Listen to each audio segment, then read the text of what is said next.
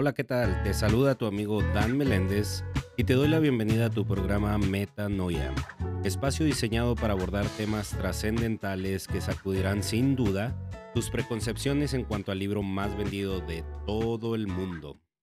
Sin más preámbulo, sumérgete conmigo en el episodio de hoy.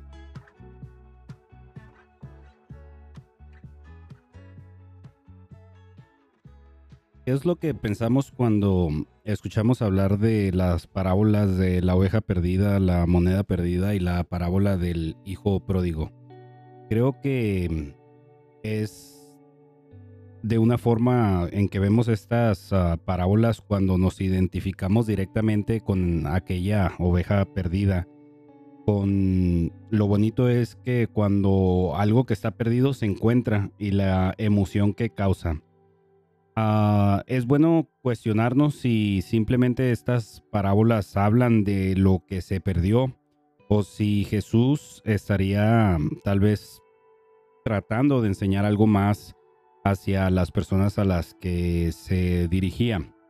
En esta ocasión, Jesús está hablando con las personas, está hablando con los publicanos, con los fariseos, con los escribas, con todos aquellos que sabemos que tenían interacción en todo el tiempo que él estuvo en la tierra cuando vino a esparcer el evangelio, las buenas noticias que él tenía y que él habría de ser nuestro salvador. Y muchas ocasiones él tiene algunos uh, encuentros con estos publicanos, con estos uh, fariseos, con los escribas y por supuesto con personas como yo, como los pecadores. Entonces, empieza a hablar acerca, a referir estas uh, parábolas. La parábola de la oveja perdida, de la moneda perdida y del hijo pródigo. Y como dije anteriormente, es, es muy sencillo, es muy fácil y es muy bonito, muy romántico poderte identificar con aquello que estaba perdido y que se encuentra. Y vamos a ver uh, con la palabra si Jesús solamente trataba de enseñar eso. Sabemos que Jesús vino a buscar a los uh, perdidos, pero vamos a descubrir algo muy interesante también en estos uh, pasajes que nos hacen ver más allá de aquel que fue uh, perdido y que fue encontrado. Y en esta ocasión estoy con una amiga, se llama Silvia Griego. Eh, y está bien porque este, este podcast se llama Metanoia de una palabra griega pero tú eres nada más griego de apellido, Silvia. ¿O qué tal le, pones al griego? No, nada más de apellido. Nada más de apellido. Bienvenida al, al, podcast. Te agradezco que estés aquí conmigo para compartir este, este episodio en este tema el día de hoy. Y como lo estoy diciendo, estas parábolas, ¿cómo las ves tú, Silvia? Cuando, cuando escuchas estas parábolas, ¿Qué es lo que piensas tú que te está hablando la palabra, por ejemplo, en estos pasajes? Pues mira, yo siento que estas parábolas son para todos, primeramente, ¿verdad? No nada más para, para ciertas personas. Creo que están escritas para todos los que eh, estamos o queremos, queremos o estamos en el camino de Dios. Y es una manera en la que Dios ha de cierta manera, pues era como ejemplos que nos ponía o que les puso, que nos pone para poder entender a ciertas cosas o deberes, ¿verdad? Cómo debemos de llevar nuestra vida o hacer lo correcto. Son ejemplos para que podamos tomar de ahí, pues, creo que lo que nos convenga a nuestra vida y muchas veces también podemos identificarnos con ellas, creo yo. Ok. Eh, ¿Tú conoces a alguien o, o te ha tocado alguna vez en la trayectoria en la, en la iglesia? Por ejemplo, ¿cuántos años pudieras decir que tienes en el camino de, de, Dios o, o, siguiendo a Jesús o que conociste a Jesús, aceptaste a Jesús? O vamos a ponerlo desde que empezaste, ¿verdad? A investigar a la palabra de Dios en ese tiempo donde, digámoslo de una forma, estabas perdida ¿Cuánto es el tiempo desde ese entonces hasta ahorita? Más o menos, a ver si te acuerdas, sin revelar edades ni nada, a ver. No, sí me acuerdo, mira, pues Eh, desde toda, bueno, desde que yo tengo este uso de razón, desde que yo me recuerdo, siempre he creído en Dios, siempre este, tuve mi tiempo en, en mi privacidad para con Dios, pero el día que, de cuando yo decidí tomar el paso de nacer de nuevo y venir realmente a los pies de Cristo y dejar que Él me empiece a transformar y tener una vida lo más correcta que se pueda delante de Él, fue en el 17 de diciembre de 2011. Ándale. No voy a olvidar cuándo nací. La, la, la, hora no te acuerdas de, de, casualidad. Yo creo que por ahí de las cinco y media. Porque eso no es extraño en las mujeres. Es malo si le preguntamos a un hombre, ¿verdad? A lo mejor no nos acordamos con tanto detalle, pero tú te acuerdas exactamente del día de, de la fecha. Ya son algunos años, ya más de una década. Y yo creo que en ese momento estaba bien que te pudiste a lo mejor identificar como algo perdido que se encontró, ¿verdad? Este, y encontraste a Jesús y lo aceptaste como tu Salvador y ahí empezaste a un caminar cristiano. Obviamente a este punto sabes mucho más de la palabra de lo que sabías cuando empezaste, pero no lo sabes todo. Igual yo, ¿verdad? Es, es lo maravilloso de cuando te acercas y estudias la palabra de Dios que nunca nunca terminas de, descubrir todo su misterio. Y creo que es parte, ¿verdad?, de, nuestra fe, de, por lo que siempre estamos estudiando la palabra. Podemos muchos a lo mejor decir, pues van a la iglesia y siempre a lo mejor hablan de lo mismo, dicen lo mismo, y para qué estudian tanto la Biblia y, y qué tanto le dan vuelta a las hojas, pero Creo que cada vez que leemos algo y en cierto punto determinado en nuestras vidas tiene un significado uh, diferente o distinto, ¿no? Así es, sí, exactamente. Eh, yo creo que siempre, como tú lo acabas de, de mencionar, eh, yo por muchos años, incluso antes de, de, venir a los pies de Cristo, pues sí escuchaba este, alguna predicación o yo tenía mi Biblia y leía la Biblia, pero créeme que había cosas que ahora me doy cuenta que yo las interpretaba de otra manera totalmente diferente, ¿verdad? A mi punto de vista en aquel tiempo. Entonces, así pasa, así me ha pasado que también ahora, como tú dices a veces, ay, de esto ya nos han hablado mucho o esto lo he escuchado mucho, pero ¿lo has entendido? Porque puedo escuchar 100 veces algo, pero si no tengo entendimiento de eso, pues es como si no lo hubiera escuchado. Claro, y, como dices tú, ¿verdad? A veces interpretamos o entendemos una forma de una manera diferente. A veces también no entendemos, muchos, eh, me parece muy, muy curioso, mira, muchos no, no leen la palabra porque dicen, no le entiendo, ¿verdad? A veces muchos dicen, es que hay cosas muy raras, este, hay cosas que no entiendo o palabras que no entiendo o situaciones que pues no sé qué quieren decir y eh, se me hace muy extraño eso porque realmente cuando no estás, ¿verdad? Cuando no estás ya en ese camino, sí se te hace un poquito más complicado, un, un poquito sin sentido acercarte y leer la Biblia porque dices, es algo raro, no lo entiendo, o hay cosas muy extrañas porque cómo hay tanta violencia, por ejemplo, en el Antiguo Testamento, o por qué este, Jesús está diciendo esto, no sé, ¿verdad? Me imagino que a alguien que lea por primera vez un pasaje como no le des las perlas a los cerdos o, o si no te reciben sacúdete los pies y vete, ¿verdad? O cosas así.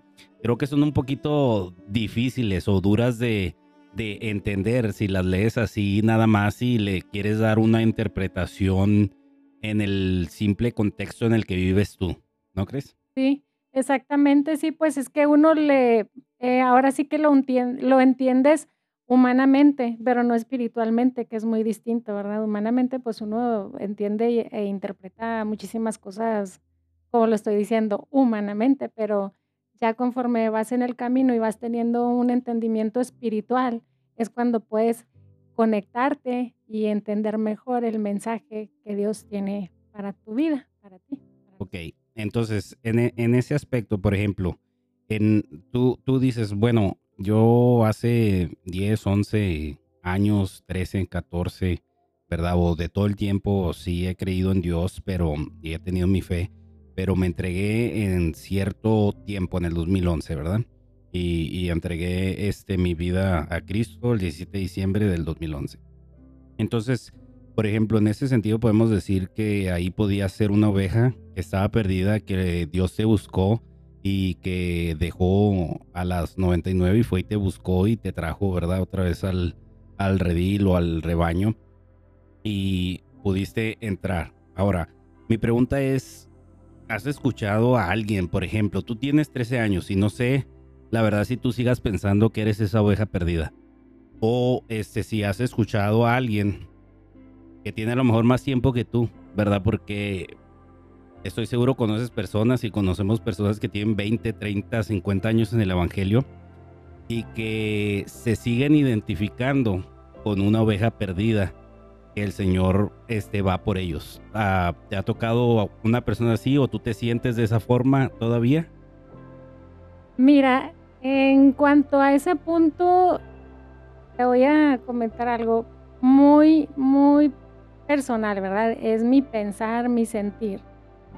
En ese, creo que en ese tiempo fui la oveja perdida, ¿verdad? Y que Dios fue y me rescató y hubo fiesta en el cielo. Pero creo que conforme vamos en el camino de Dios ya no debemos de ser esa oveja perdida. Es lo que yo pienso, lo que yo creo. No puedo, creo que no debo de tener 20, 30, 10, 15, 40 años y decir, sigo siendo esa oveja perdida que, Dios buscaba. Entonces, ¿qué, ¿qué ha habido en mí o qué transformación o qué es lo que ha pasado? O sea, no, no he tenido entendimiento espiritual o no comprendo exactamente lo que Dios tiene para mi vida, creo que debes de dejar de ser esa oveja perdida, aunque obviamente, ¿verdad? Como humanos que somos, pues seguimos cometiendo errores o seguimos pecando y eso no quiere decir que lo hagas intencionalmente. Muchas veces no te das cuenta hasta después que, dices, ay, no debí de haber hablado así o de haber pensado esto, debí de haber reaccionado de cierta manera.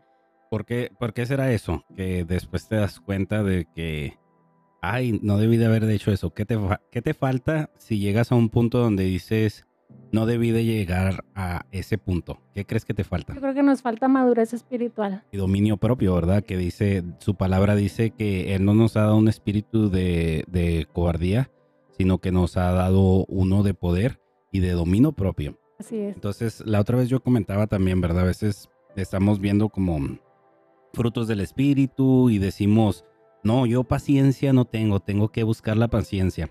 Pero creo que también es un error pensar así porque si el espíritu de Dios vive dentro de ti, los frutos del espíritu tienen que estar en ti a fuerzas. Si dices tú, bueno, yo no los yo no tengo la paciencia, bueno, no estás regando tu arbolito, ¿verdad? Que es el espíritu para que crezca ese fruto de la de la paciencia. Y creo que lamentablemente, ¿verdad? Sí, somos, somos humanos. Y sí puedes decir, y se me fue, o se me fueron las cuatro, o ya la regué. Pero eso se atribuye, siendo sinceros, va sin, sin cuestión de ofender o sin, sin cuestión, porque yo también puedo hacerlo, ¿sabes cómo? Pero, o sea, en el, en el sentido estricto es eso, es falta de, de dominio propio. Porque si tuviéramos ese dominio propio, creo que no llegaríamos a ese punto de que, ay, se me fue. Exactamente. Y también este, pues como tú lo estás diciendo, ¿verdad? Es dominio propio y creo que son cosas que se deben de notar. O sea, cuando tú vienes al camino de Dios como, y tú estás hablando de los frutos del Espíritu Santo, a un hijo de Dios o a una hija de Dios se deben de notar y tú los debes de, de demostrar, ¿verdad? Y ser un ejemplo para los demás, aunque a veces nos cueste mucho trabajo o tengas ganas de reaccionar de alguna manera, pero en ese momento te detienes porque dices, no puedo yo ya decir, hacer o estar pensando esto. ¿Por qué? Porque pues soy una persona transformada. Soy, ya no soy esa oveja perdida que Dios rescató y que loquilla que no se controlaba, ahora no. Y ahí entra lo que tú dices, el dominio propio y los demás frutos del Espíritu Santo. Y pues muchas personas tienen o tenemos que trabajar en eso, pero yo creo que debe de llegar un momento en la vida en el que seamos capaces, ¿verdad? Con la ayuda de Dios, de, de dar, de mostrar estos frutos del Espíritu Santo. Y, y como dices, ¿verdad? Dices, yo creo que si ah, hablas de los frutos se tiene que notar. Si tú te acercas a, a un árbol y no sabes nada de árboles, pero ves que está colgando una manzana, ¿de qué es el árbol? ¿De peras? No, ¿verdad? Es de, es de Manzanas. Aunque conoces una manzana, entonces ah, si la ves colgando un árbol vas a saber que ese árbol es de manzanas. Y creo que nosotros también debemos de dar a relucir así los frutos del Espíritu Santo. Así es. Entonces, tu, tu opinión es, es esa, ¿verdad? Es decir, bueno, yo creo que sí, va, que no puedo ya tampoco seguir identificándome, identificándome como, como una oveja perdida todo el tiempo, ¿verdad? Porque lo que estaba perdido ya se encontró. ¿Y has visto a alguien que siga identificándose así, que tenga muchos años? Sí, Sí.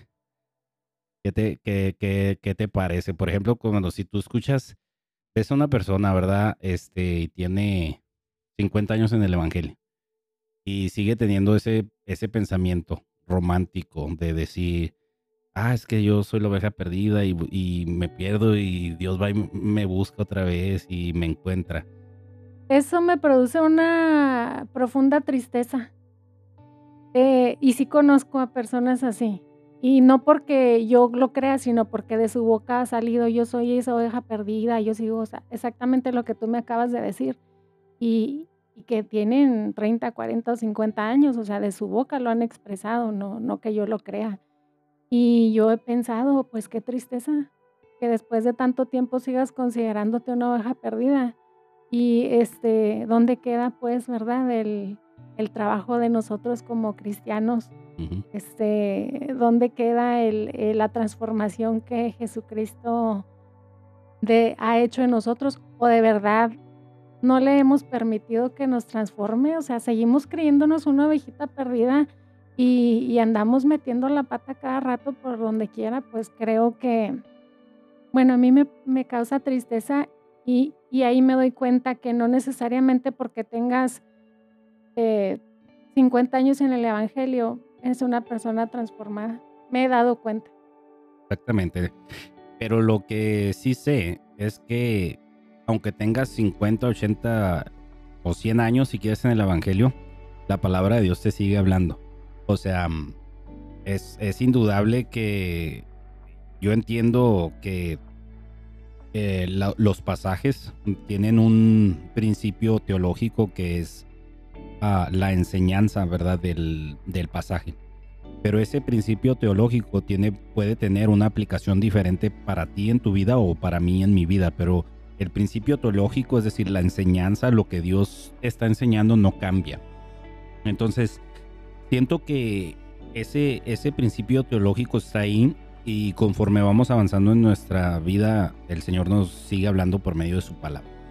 Entonces, si ya no somos la oveja perdida, estas parábolas ya no aplican a nosotros o qué nos estará diciendo Jesús aquí con estas parábolas a nosotros si, si es que ya no somos la oveja perdida. Pues mira, yo creo que estas parábolas y toda la palabra de Dios aplica para nosotros durante toda nuestra vida. O sea, no es que esté contradiciendo lo, lo que comenté ahorita, ¿verdad? Pero yo creo que la palabra de Dios, mientras obviamente tengamos vida y estemos en el camino de Dios, la debemos de vivir cada día. Deberíamos de vivirla cada día y de, de darlo a notar también a las personas y de, de ser transformados a través de ella, porque es del modo que Dios nos está hablando. Y estas parábolas, pues debemos de, de entenderlas y también pues usarlas en algún momento, podemos aplicarlas para otra persona en algún momento de nuestra vida, ¿no? Decirle, mira, si tú te sientes así eh, y leerle la parábola, porque es un ejemplo, creo que, de la, eh, que Dios nos está hablando como de una manera para que sea más entendible, ¿no? Para que te, quede más claro, incluso te puedas identificar con alguna de ellas, porque yo creo que, muchas personas se han identificado con alguna de estas parábolas. Vamos a desmenuzar un poquito aquí la, la oveja perdida.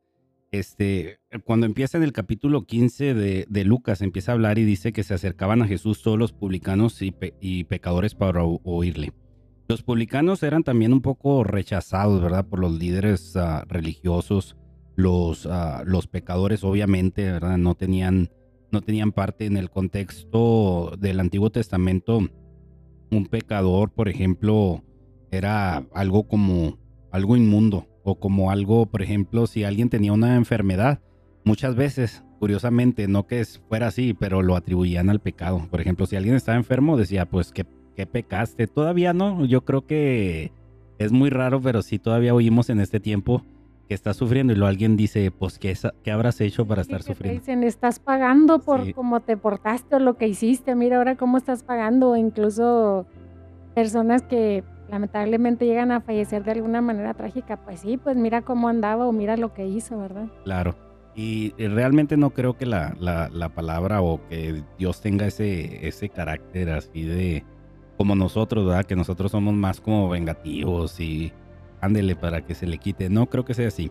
Pero en, en el Antiguo Testamento todavía era más ese, ese contexto de, de alguna manera, atribuir directamente las enfermedades al pecado o cosas malas al, al pecado. Entonces se acercaban los publicanos y los pecadores a, a, escuchar a Jesús, porque a final de cuentas Jesús vino a, a hablarnos a los que teníamos algo mal, ¿verdad? A los pecadores a, los que estamos de alguna manera destituidos de la gloria de Dios. Entonces, muchas veces también mm, me sorprende, ¿verdad? Escuchar. Por ejemplo, dicen muchas personas, no, yo no voy a la iglesia y hay puros, este, personas así, puras personas de este modo. Y yo a veces me quedo pensando, pues para eso es la iglesia, ¿no? Porque no vas a ir a un hospital a buscar gente sana. Yo creo que en el hospital, en las camas, está la gente enferma que necesita medicina y es lo mismo que dice la palabra, ¿verdad? Los enfermos son los que necesitan la medicina, no los, no los que están sanos. Entonces creo que Jesús viene a hablar a los que necesitamos de Él. Y eso es lo que estaba haciendo aquí hablando de los pecadores. Y dice que murmuraban los fariseos y los escribas, diciendo, este a los pecadores recibe y come con ellos. Entonces les refirió esta parábola, que es la parábola de la oveja perdida, y les dijo, ¿qué hombres de vosotros teniendo cien ovejas, si pierde una de ellas, no deja las noventa y nueve en el desierto y va atrás la que se perdió, hasta encontrarla? Y cuando la encuentra, la pone sobre sus hombros gozoso, y al llegar a su casa reúne a sus amigos y vecinos diciéndoles, Gozaos conmigo, porque he encontrado mi oveja que se había perdido y luego el versículo 7 termina diciendo, os digo que así habrá más gozo en el cielo por un pecador que se arrepiente que por 99 justos que no necesitan de arrepentimiento. Entonces, primero, dice que Jesús obviamente le está hablando a los publicanos y a los, y a los pecadores, ¿verdad? Pero el, el punto por lo que refiere esta parábola Jesús no es precisamente por los publicanos y por los pecadores, sino que Jesús se ve en la, digo, penosa necesidad de decir esta parábola porque los fariseos, los escribas, es decir, las personas encargadas de, digamos, el ministerio o del ámbito religioso, de la función del, del templo o, las personas que estaban muy, muy, este, con la ley de Dios y hacerla que se cumpla y estas cosas, digamos los religiosos, ¿ok? Ellos empezaron a murmurar, a hablar, decir, pues este Jesús, mira, pues anda comiendo con puros pecadores, o sea, ¿por qué se les acerca? O sea, más si Él es santo y está en comunión con Dios, ¿por qué se les tienen que andar acercando? Entonces, lo primero que, que, yo veo aquí es que Él dirige esta parábola no por los pecadores y los publicanos, o sea, está bien, ¿verdad? Sí, sí entramos en ese contexto de que éramos la oveja que estaba perdida y él vino a hablarnos y nos, nos encuentra, nos pone entre sus hombros gozoso, ¿verdad? Y por eso termina diciendo que hay más gozo en el cielo cuando un pecador se arrepiente, ¿verdad? Entonces, yo eso lo, eso lo veo bien. Pero la parábola no es precisamente para los publicanos y los pecadores, sino para los fariseos y los escribas porque estaban murmurando. Sí, sí me sigues un poquito dónde voy. Sí. O sea, no era precisamente que la estaba dirigiendo porque había pecadores para que le escucharan los pecadores que había venido a salvarlos, sino que la dice cuando los religiosos, los que podemos conocer ahora comúnmente los que se daban golpes de pecho, ¿verdad? Le, hacen un reclamo, una murmuración de que él estaba con los pecadores. Y entonces se ve en esta necesidad de ah, referir esta, esta parábola. Entonces, ¿qué nos está queriendo decir? Que la parábola trae una enseñanza más fuerte para la oveja perdida o para aquellos que están murmurando acerca de las ovejas perdidas. Para los que están murmurando, creo yo. Ok, para los que están murmurando. Mira, está bien interesante en el versículo 7 que dice que les digo que así habrá más gozo en el cielo por un pecador que se arrepiente que por 99 justos que no necesitan de arrepentimiento. Entonces, aquí viene el cubetazo de agua fría. Porque como tú me has escuchado hablar muchas veces, Silvia, y me has escuchado hablar de la palabra y sabes que yo no romantizo tanto la palabra, ¿verdad? Yo no, yo no, no me, no me enfoco pues en lo romántico o ay, qué bonito que Dios nos ama, porque yo sé que Dios nos amó, sí, pero después de que Dios te ama, entonces tú tienes un compromiso con Él de hacer algo, no quedarte en esa comodidad de decir Dios ya dio todo por ti y que quieres que todos los días Dios haga todo por ti. Ahora es al revés, ¿verdad? Por lo que Dios hizo por ti, entonces tú respondes de alguna manera y haces todo por Él. ¿Sí? Entonces tú conoces eso, ¿verdad? Que no, que no me quedo así mucho en el romanticismo. Sí, pero está bien porque a veces eh, hace mucha falta escuchar así, este, algo más directo, ¿verdad? Como dices tú, quitarle lo romántico o lo o tratar de suavizar las palabras. Eh, también hace falta este, ser ah, directos, honestos y aunque, como dices, a lo mejor no se va a escuchar muy bonito, pero mientras sea la verdad y con la palabra de Dios, pues ahí sí, como venga. Eh, con tal de entenderla, como venga. Como venga y agarrar el toro por los cuernos, dice, dice el dicho por ahí, ¿verdad? Sí. Entonces, mira, es bien interesante que esta parábola es más bien un reclamo hacia los fariseos y es también un reclamo hacia nosotros. No sé si tú lo has hecho, Silvia, o si conoces a alguien que, haya hecho este, como tipo, este tipo de críticas, ¿verdad? Por ejemplo, uh, hay reuniones, por ejemplo, en la iglesia que son, digamos, un poquito más trascendentales, donde son más, este, uh, donde nos juntamos, nos reunimos para una ocasión muy especial, por ejemplo, la Cena del Señor, ¿verdad? Y en la Cena del Señor, cuando uh, partimos el pan y, bebemos el, vino, donde anunciamos su muerte, donde también nos lavamos los pies entre nosotros como nuestro Señor nos lo, no lo indicó. A veces en, en, esa reunión ves a muchos, muchos hermanos que no ves en todo el año, ¿verdad? Y a mí me da gusto verlos ahí. Pero también se me hace muy triste que hay muchas personas que tienen un reclamo o tienen un, como un recelo de decir por qué ellos van a, por qué están aquí si no están en todo el año. ¿Te ha tocado algo así o no sé si tú pienses así? Yo no pienso así, pero sí, pues cada, cada año, cada vez que tomamos la cena, sí veo gente que cuando la veía desde la cena pasada, ¿verdad? Este, y a lo mejor, como dices tú, pues puede uno pensar, ay, qué raro que nada más vengan a tomar la cena, ¿verdad? Pero eh, pues cada quien tiene sus razones porque tampoco me he atrevido o animado a preguntarles, oiga hermano, oiga hermana, ¿por qué usted nada más viene cada cena? ¿Por qué no viene regularmente? Porque creo que también ahí es donde yo digo por mí puedo estar mal y no, y no este, eh, tratar de, de saber más de ese hermano o de esa hermana, porque realmente está pasando en su vida y porque de verdad ¿Qué es lo que no lo hace o no la hace venir regularmente a la iglesia? Creo que aquí hay dos partes, Silvia, y ahí te va el otro cubetazo de agua fría. Por ejemplo, tú puedes decir, voy a acercarte en esa reunión y decirle, oye, hermano o hermana, ¿por qué no, por qué no es constante y por qué ahora sí ve? ¿Por qué ahora sí viene? ¿Por qué, qué tal si esa persona a la que tú le preguntas eso te contestara? Oye, hermana, pues sí, no vine todo el año, pero en todo el año tú nunca me diste una llamada o en todo el año nunca trataste de ver o de ir por, de ver a ver por qué no estoy viniendo o de hacerme una llamada o algo así. ¿Qué, te parecería esa respuesta?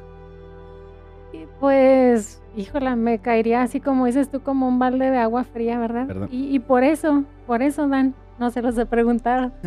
por, precisamente, o sea, lo puedo pensar, pero yo también pienso, pero ¿qué está pasando en su vida, verdad? No sé realmente el motivo por el que no vengan durante todo el año, pero aquí están en la cena, entonces tal vez me, me falta valentía y me falta este ser más empática con mis hermanos y, y como dices tú, pues no les llamo en todo el año, yo tampoco a ellos, entonces no puedo murmurar de que, ay, nada más viene cada cena, pero ¿sabes por qué no? ¿Le, has hablado? ¿Lo has visitado? Pues yo creo, por eso no me atrevo también. Y, y, yo creo, Silvia, que eh, esta parábola de la oveja es eso, es un reclamo de Jesús a los que estamos bien, o sea, los que entre comillas estamos de alguna manera atendiendo, congregándonos, como dice su palabra, ¿verdad? Y en hebreo no dejando de congregarse como muchos tienen por costumbre. Estamos este, a lo mejor atentos en la oración, estamos a lo mejor atentos ayunando o estamos haciendo ciertas cosas a lo mejor un poquito, digamos, mejor que otros, por decirlo de, alguna, de alguna forma. Pienso que ese es un reclamo para esas personas esta parábola de las ovejas perdidas. es un reclamo para, para los líderes, para los hermanos que sí están en la iglesia y que sí están haciendo lo que tienen que hacer. Yo no digo, hay muchos hermanos que están o estamos haciendo lo que tenemos que hacer, pero es un reclamo para nosotros porque ¿cómo dice que más gozo hay por un pecador que se arrepiente o por algo que está perdido y que se encuentra por 99 justos que no necesitan arrepentimiento. Porque si tú los estás haciendo todo bien, Silvia, tú estás, digamos, tú sí estás acudiendo a la iglesia, si viniste todo el año, pero y también estás sumando la, la, cena, entonces tú no necesitas, tú no necesitas esa, ese amor o, o ese calor o que te vayan y te digan, vente, tienes que venir, tú no necesitas esa invitación. Pero ¿qué hacemos muchos líderes? líderes en, en, todo sentido, o sea, líderes en el, en el ministerio, a lo mejor tú tienes un, estás al frente del ministerio de varones o de la femenil o de los jóvenes, de los niños o un ministerio de visitación o cualquier tipo de ministerio o lidereas o eres maestro o eres ah, predicador o eres pastor o eres copastor o eres anciano de la iglesia, diácono, y cómo estás realizando tu trabajo como, como líder. ¿Estás dejando a las 99 para ir a buscar a la que está perdida? ¿O te estás quedando atendiendo a las 99, a las que sí van, para que no se te vayan a ir o para que este, no perder la comunicación con ellas? O sea, no las quieres dejar porque a esas 99 para ir a buscar a los que sí necesitas buscar. Porque si hay alguien que sí está yendo todo el tiempo, ¿verdad? No necesita a lo mejor que le hables todo el año, ¿verdad? Porque la ves el fin de semana o porque hablas con él de vez en cuando, o a lo mejor lo ves en una célula entre semana, en un hogar. Y esa persona pues no necesita obviamente que a lo mejor le estés hablando tanto. Y a veces, ¿qué hacemos? ¿A quién es el que le hablamos seguido? Pues al que vemos cada semana o... Al que hemos seguido, ¿verdad? Es con el que tenemos más contacto. Entonces creo que este es un, creo que es un reclamo para, para nosotros, para los líderes, para los pastores, para todos aquellos que no están procurando ir a buscar a los que necesitan ser encontrados, ¿verdad? A los que ah, necesitan que vayas y les hables o que vayas y le presentes a lo mejor el, el Evangelio porque estás cuidando las 99 que son justas y que a lo mejor no necesitan de, ese arrepentimiento o no necesitan de, que los traigas a los pies de Jesús porque ya están a los pies de Jesús. Entonces pienso que esta, esta parábola, no sé si, si la mayoría de las personas la vean así o si nada más la ven como, como aquella cosa romántica donde Jesús te encuentra porque estabas perdido y después te encontró. ¿Tú qué piensas que, sería un porcentaje de cómo lo ve la gente? Yo creo que un 90% 90% lo ve romántico. Yo también pienso, yo también pienso eso. Porque, y no, no creo que sea algo a lo mejor. Malo. No, no malo, pienso que a lo mejor sí. Porque, como te digo, pues, como dijiste tú ahorita, ¿no? Qué triste que tengas 10, 15 años en el Evangelio y te sigas identificando así, como una oveja perdida y que a cada rato este, Jesús te tenga que encontrar porque la misma palabra dice, ¿verdad? Dice que cuando nosotros estamos y seguimos haciendo lo malo, cuando estamos ya, ya hemos sido salvados, pues estamos otra vez queriendo sacrificar a Cristo, ¿verdad? Estamos otra vez diciendo, no, pues que al cabo Cristo muere por mí, Cristo muere por. Entonces creo que a veces no que, no que, no, no pienso que lo hagan muchas personas conscientemente, ¿verdad? De decir, no, nada más yo voy a ver lo romántico. A lo mejor no sé, a lo mejor nunca se nos ha enseñado así, a lo mejor no se ha presentado así, ¿verdad? Exactamente, o sea, tal vez hay personas que yo creo que son muchísimas que no lo han entendido o no sé, no, no lo, lo han escuchado de la manera que tú lo estás explicando, porque es otro de los ejemplos de que dice uno, ay, es, van a hablar otra vez de eso, ¿no? O estás en el culto y la abeja perdida, sí, ya me lo sé. Y sí, ya lo entiendo yo así, ¿no? Ya me lo sé, ya, ya, es Como que, ay, cuando es nada nuevo, sí, ya, ya, ya sé. Pero realmente estás entendiendo trasfondo o, estás entendiéndolo ahora de la manera que tú lo estás, lo estás poniendo, ¿verdad? Detrás de, otro cristal, muy diferente al que estamos acostumbrados a verlo. Y, son, son eh, esas ah, cosas que nos ponen a reflexionar y que te dan un jaloncito de orejas y dices, ah, caray, nunca lo había visto así o me lo habían expuesto de esta manera. Y es muchas veces de la manera que podemos abrir los ojos o quitarnos una de la venda de los ojos, ¿verdad? Y, ver que es un camino diferente o eh, es con otro propósito, como tú lo estás diciendo ahorita, lo estás dando a entender y pues ojalá que, que también muchas otras personas y muchos hermanos y hermanas este, se les abra el panorama, ¿verdad? Sobre, sobre esta parábola Ah, de ahora de cómo tú la estás explicando, de cómo le estás quitando lo romántico y siendo más directo. Y, creo que, es importante ver la, palabra de Dios así, ¿verdad? La misma palabra dice que la palabra es como una espada de dos filos, ¿verdad?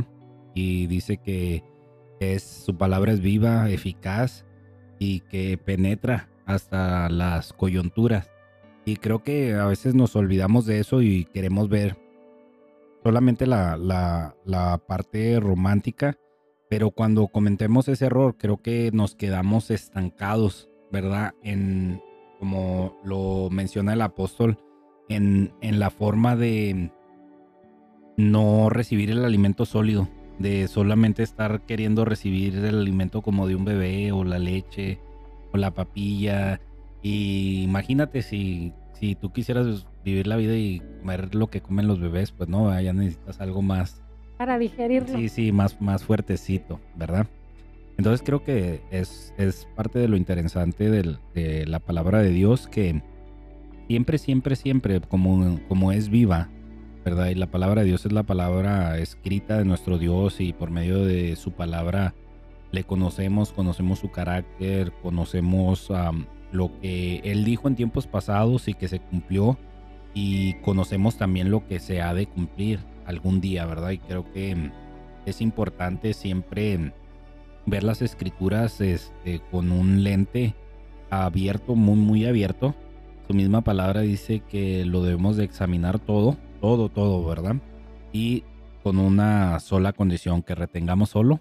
Lo bueno. Lo bueno, ¿verdad? Desechemos lo malo y y que nos abstengamos del mal. Entonces, creo que debemos de, ser abiertos para estudiar su palabra de una manera más allá de lo que podemos ver superficialmente o de lo que alguien nos dice. Creo que otro error que cometemos también como seguidores de Jesús es aprender de su palabra por los labios de alguien más, ¿verdad?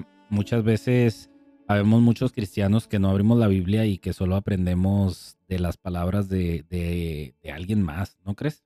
Sí, porque está lleno ahorita, yo creo que está invadido de, de esas, pues no sé cómo se le puedan llamar, ¿verdad? Pero iglesias o denominaciones en que lamentablemente y tristemente sí, eh, te habla muy bonito la persona que está enfrente, ¿verdad?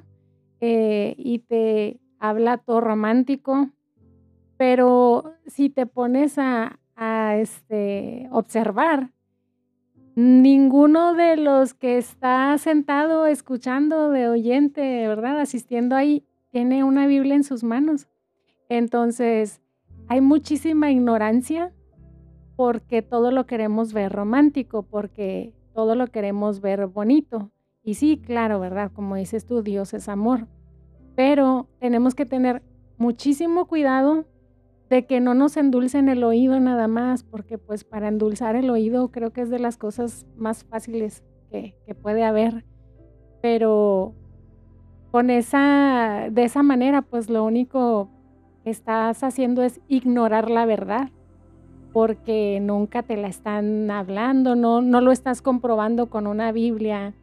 Eh, si es cierto lo que te está diciendo la persona que está parada ahí enfrente, ¿verdad? Porque no porque esté ahí, pues te está hablando la verdad y de ahí pues hay millones de personas engañadas, ¿verdad? Y tal vez en algún tiempo de nuestra vida alguien de que nos esté escuchando, nosotros también fuimos engañados, ¿verdad? Pero pues gracias a Dios que ya hemos tenido entendimiento de su palabra, entonces hay que tener mucho, mucho cuidado con, creo que en este... Sí, y creo que, te digo, a lo mejor a veces en la, en la iglesia a lo mejor es más sencillo si ponen ahí los versículos y pues ya no estás sacando la Biblia, pero otra vez por lo mismo, ¿va? Porque no tenemos, no somos diestros con la palabra y a veces tarda cinco minutos en encontrar un libro y pues bueno, se te dificulta y se te hace más fácil verlo ahí.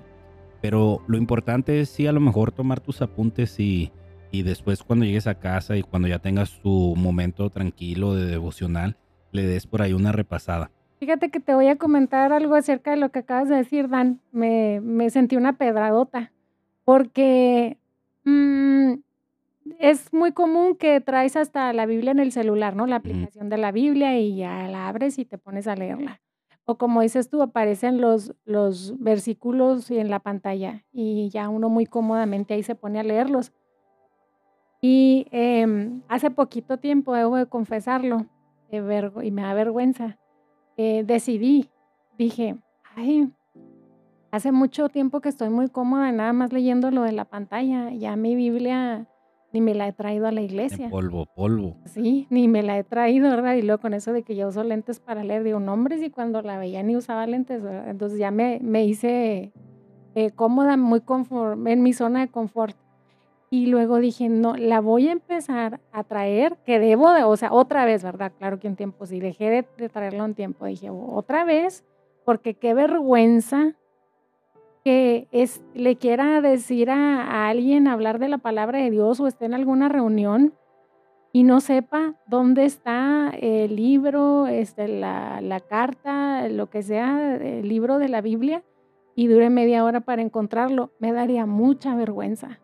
Entonces dije, tengo que traerlo y así como cuando está diciendo la, la cita el expositor de la palabra, pues empezarlo a buscar, ¿verdad? Y, y, hay muchas Biblias pues que ahí te traen este... Un índice, las, las, hojitas aquí a un lado. Dice ahí abreviado, ¿no? Entonces también es otra cosa, que quiero una Biblia este, que, que no lo tenga abreviado porque Dale, mira, aquí está esta como la mía. La que tienes tú, sí. Así, esa no trae. No, eh, quiero ser diestra en, la, en saber dónde encontrar, ¿verdad? Las cosas de la palabra de Dios, donde cuando, ah, mire, aquí dice, no sé, en, Hechos, en Salmos, en Proverbios, en Reyes, y saber en dónde está, porque pues para mí como hija de Dios, ¿verdad? Como seguidora de Jesucristo, pues sí me da vergüenza a veces no saber pero, dónde está pero no, pero no, bueno, quién sabe si vergüenza, pero a lo mejor sí da poquito de vergüenza, ¿verdad? Me da mucha, por eso decidí acuérdate que de quién es el beneficio,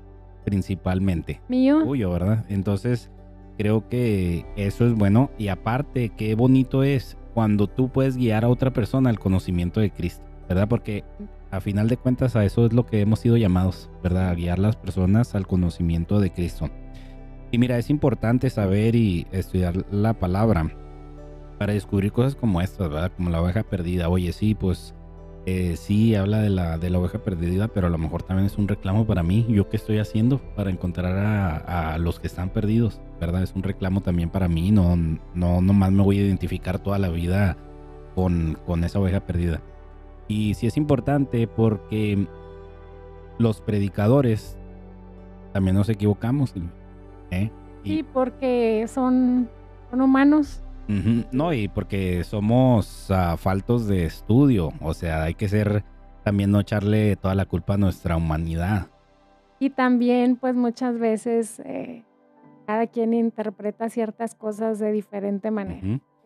y te digo, a veces te falta estudio o te falta o, o te traicionan ahí las o te cuatrapeas, como dicen por ahí, ¿verdad? A veces, mira, yo me equivoqué, creo que la última vez que prediqué, fue no hace mucho, y me equivoqué, y me dio mucho gusto que una hermana fue y se me acercó, oye, se me hace que dijiste esto mal. Y le dije, a ver, hermana, ¿qué, qué cosa? Y me dijo, me equivoqué en la, en la edad de Ismael, porque yo estaba, yo había preparado el, el sermón así como usualmente lo, lo hago, ¿verdad? Así como sin pies ni cabeza, ¿verdad? Y, y había preparado mi sermón y había más o menos acomodado ahí algunas cosas y me equivoqué en la edad. Cuando, cuando pasé de, cuando tenía 13 años a 14 años por algo, este, me confundí y ya en el sermón dije que tenía 24 cuando debió haber tenido 14, ¿verdad? Entonces yo dije eso en el sermón y me dio mucho, mucho gusto, Silvia, que una hermana se acercó y me dijo, te equivocaste. ¿Dónde? Aquí. Y le dije, sí, sí, sí, me equivoqué. Le dije, y, ahí luego lo, lo, lo, remiendo, ¿verdad? Y luego me, no, no, no, yo nomás te estoy diciendo, no, le dije, está bien, dije, qué bueno, porque eso habla que usted conoce la palabra. Le digo, y a lo mejor ese fue, digamos, un error, pues ahí pequeñito, ¿ah? Que digas, bueno, yo puedo decir, ¿verdad? Pero para alguien más no puede ser un error pequeño porque a veces estás predicándole a gente que sabe a lo mejor un poquito más que tú de la palabra. Entonces cuando tú dices algo así, Silvia, y, y presentas una manera mal, te desacreditas. O sea, yo siento que, por ejemplo, si yo digo, yo tengo mucho cuidado con eso porque si yo digo, si yo digo algo que está mal, voy a desacreditar todo lo que estoy diciendo porque la persona después va a estar diciendo, no, este no sabe y va a estar juzgando cada palabra que digo. Por eso debemos de ser responsables leyendo la palabra, estudiando. Ah, debemos de ser responsables cuando presentamos el Evangelio hablando lo que es meramente la verdad. Porque si hablas algo que no es y te topas por ahí alguien que sí duda o que se cuestiona las cosas, pues no vas a tener mucha credibilidad. Sí, yo creo que ahí entran dos cosas. Una de, como dices tú, ah, pues te dio gusto porque dices, ay, qué bueno, sabe de la palabra, está poniéndome atención y, y, todavía, y me corrigió, ¿verdad? Y también pues tener la humildad, de aceptarlo, decir, sí, ay, sí, pues perdón, ¿verdad? Después lo, lo rectifico. Ya me, ya me quería yo esconder no sé dónde, porque como dices tú, no me dio vergüenza, pero se me hizo muy, muy, muy, o se me hizo extraño. Tengo de yo creo desde antes de que ahorita tú dijiste en el 2011, ¿verdad? Te acercas de yo tengo más tiempo de lo que tú te acercaste y te, reconociste al Señor como tu Salvador predicando. Tengo más tiempo que eso. Entonces estamos hablando ya de mucho tiempo que, que hablo de la palabra, que estudio, que esto, y, y esto te lo digo para decirte que no importa si alguien tiene 20, 30, 40 años predicando, o sea, no estamos exentos, ¿verdad? De, de cometer, error. de cometer algo así, una, una faltita. Y te digo, y lo mío fue un error más que nada de matemáticas ahí, que me cuadrapié. Pero me dio mucho gusto, me dio mucho gusto, pero también me sentí, me sentí con una gran responsabilidad porque, ah, como te digo, hay mucha gente que va y escucha y pues ya va, se va con lo que se llevó me, me sentí un poco responsable de poner en la cabeza de alguien una información falsa. Aunque Fue nada más una cuestión de edad. Sí, aunque a lo mejor no es algo tan importante teológicamente o cosas así, pero sí me sentí un poco como que, híjole, ¿por qué, por qué, por qué no pude cacharla en ese momento y, y, y corregirme en ese momento, ¿me entiendes? Entonces creo que, que sí, sí es importante que, que estudiemos y que seamos también responsables cuando presentamos la palabra. Sí, un punto es ese, el que acabas de tocar, y también creo que otro que yo considero muy importante, Dan, que debemos de, tener más conocimiento de la palabra de Dios y ser diestros, es porque, como tú dices, cuando nos toca hablarle a otra persona, eh, también algunas veces nos toca hablarle a otra persona que se supone que también conoce la palabra de Dios, pero tiene, tiene un entendimiento muy diferente al que, al que tienes tú, que tengo yo, ¿verdad? Entonces, ahí es donde están hablando de, no sé, de algún Digamos una base doctrinal diferente. Diferente, sí. Entonces, eh, están hablando de algún capítulo, verso de la Biblia, y los dos tienen diferente punto de vista. Y ahí es donde, si ya estás diestro, si tienes conocimiento, estás preparado para en ese momento abrir la Biblia, leer la palabra de Dios y decirle, mire, eh, aquí, esto que usted me acaba de decir, mire, se lo, voy a, se lo voy a leer y se lo voy a explicar así, de esta manera. Y ahí es donde tú también puedes abrirle los ojos a esa persona que lo estaba entendiendo de una manera errónea, ¿verdad? Y, también darle, en, eh, darle entendimiento, que tenga el entendimiento real de, de, esta palabra, porque también hay muchas personas así, ¿verdad? Que tienen una doctrina distinta, que tienen este, un entendimiento diferente, pero tal vez no lo saben, o sea, tal vez no se han, no se han dado cuenta. O a lo mejor el error lo tengo yo, o sea, nunca, nunca sabes, ¿verdad? O sea, o a lo mejor el error lo tienes tú, pero el estudiar te va a llevar a, precisamente esclarecer eso. O me ha tocado, mira, yo sí te entiendo lo que me estás diciendo y me ha tocado a mí ocasiones donde yo he discutido como así como un punto doctrinal y no llego ni a lo que esa persona cree ni a lo que yo creo. Me pongo en otra parte, ¿sabes? Como, como en una parte más mediana que es cristocéntrica, más, más este, enfocada a Cristo, porque sí me ha tocado también estar en cuestiones así, a veces estar muy inclinado para un lado y la otra persona totalmente inclinada al otro lado y digo, no, no, no, aquí lo mejor es cristocéntrico, ¿verdad? O sea, y encuentras otro o un, un, punto donde, donde la palabra te lo permita, porque tampoco vas a andar ahí poniendo puntos a tu punto de vista, lo que tú pienses y decir eso es, ¿no? Tampoco. Mientras la palabra lo permita y, y poderlo, poderlo llevar a cabo. Y, eso que decías ahorita de explicar y de, defender ese, ese punto es cuando te conviertes en un apologista. Eso se llama apologética. ¿Verdad? Cuando, cuando un apologista empieza, cuando defiende la fe. Entonces eh, es importante que tengamos esa herramienta para defender la fe pero no hay otra manera más que leer la palabra de Dios y leerla y leerla y leerla y, ¿verdad? En, en espíritu, esperar que Dios por medio de su espíritu nos hable y nos dé la claridad, porque a final de cuentas la claridad que obtenemos no es porque seamos muy inteligentes o porque este, seamos muy privilegiados, sino porque Él nos ha dado esa, esa facultad de entender su palabra para que nosotros podamos explicársela a alguien más. Así es, y ya si llega el, caso en el que aunque le lees y le lees no le entiendes, pues puedes preguntarle, ¿verdad?, a algún hermano o una hermana que, tú sabes que tiene este, un amplio conocimiento de la palabra de Dios, hacerle la pregunta de la duda que tú tienes y ahí empiezan a, poner sus puntos de vista, a platicarlo y puede ayudarte a que puedas entender eso de, de, que por más y más, más que lo lees, pues no, no o, o, lo lees y lo lees y le entiendes siempre de otra manera y de otra y quieres saber si estás, si estás entendiéndolo de la manera correcta.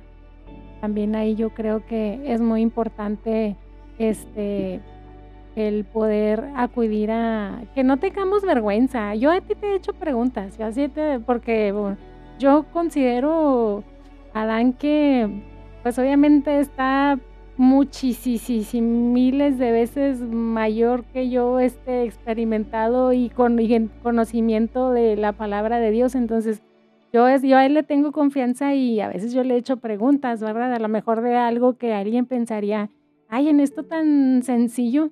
Pues sí, pero hasta en eso, o sea, yo quiero, si no tengo claro algo, quiero tenerlo claro, no quiero estar siempre con esa duda o o estar pensando dos cosas, ¿será esto o será la otra? Mejor le pregunto a alguien que me va a saber responder, me lo va a poder explicar y ya voy a tener este eh, completamente ese panorama despejado y yo también si algún día alguien me lo llega a preguntar, yo pueda tener la capacidad de explicárselo como un día lo hicieron conmigo. Ándale.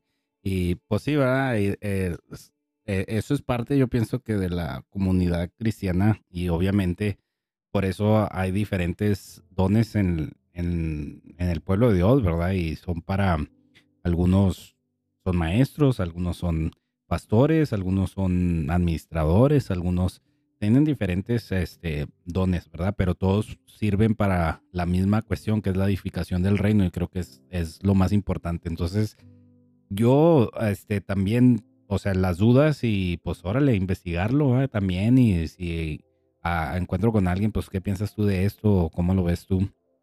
Y creo que eso es lo que te lleva al conocimiento pleno de Cristo, que a final de cuentas es lo que, lo que todos estamos buscando. Así es, eh, es la verdad. Bueno, pues te agradezco mucho, Silvia, que me hayas acompañado en este episodio para enriquecer un poquito esta, esta enseñanza, ¿verdad? Y pues sí, nada más a tener en cuenta que debemos de escudriñar su palabra y de buscar lo que Él quiere hablarnos a nuestra, a nuestra vida. Estoy seguro que cualquier versículo de la Biblia, cualquier pasaje tiene algo que enseñarnos y que es muy importante que podamos llegar a ese conocimiento de qué es lo que el Señor nos quiere enseñar por medio de ese pasaje. En este caso fue a ah, la oveja perdida y habrá tiempo de hablar de muchas otras cosas más. Sí, pues gracias a ti, Dan, por invitarme. Yo bien contenta de estar aquí en un podcast por primera vez. Ay, pues eres bien alborotada, ¿verdad? Pues. Sí, em, y, me gustó mucho porque te debo de, confesar que yo lo tenía entendido de una manera romántica también.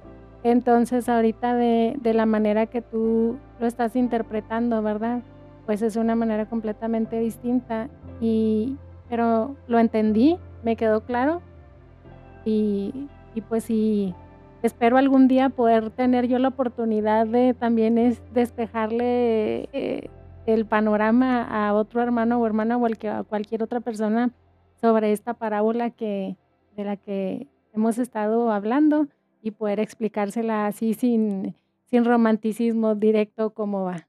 Sí, y yo creo que sí puedes tener esa oportunidad, ¿verdad? Y dice que el que quiera sabiduría la pida y se le será dada y tú lo puedes, lo puedes hacer igual que cualquiera de nosotros. Entonces, una, una vez más, gracias. Este, gracias por acompañarnos hasta el final de este episodio. si puedes poner ahí en, el, en, los comentarios qué te pareció este eh, episodio o poner tu opinión para que lo podamos discutir después.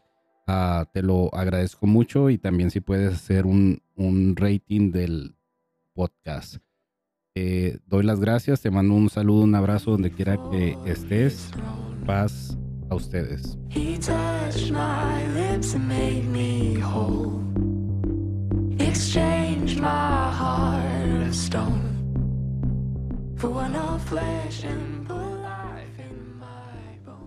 Gracias por acompañarme hasta el final de este episodio y seguro estoy que lo que has escuchado será de mucho beneficio en tu vida.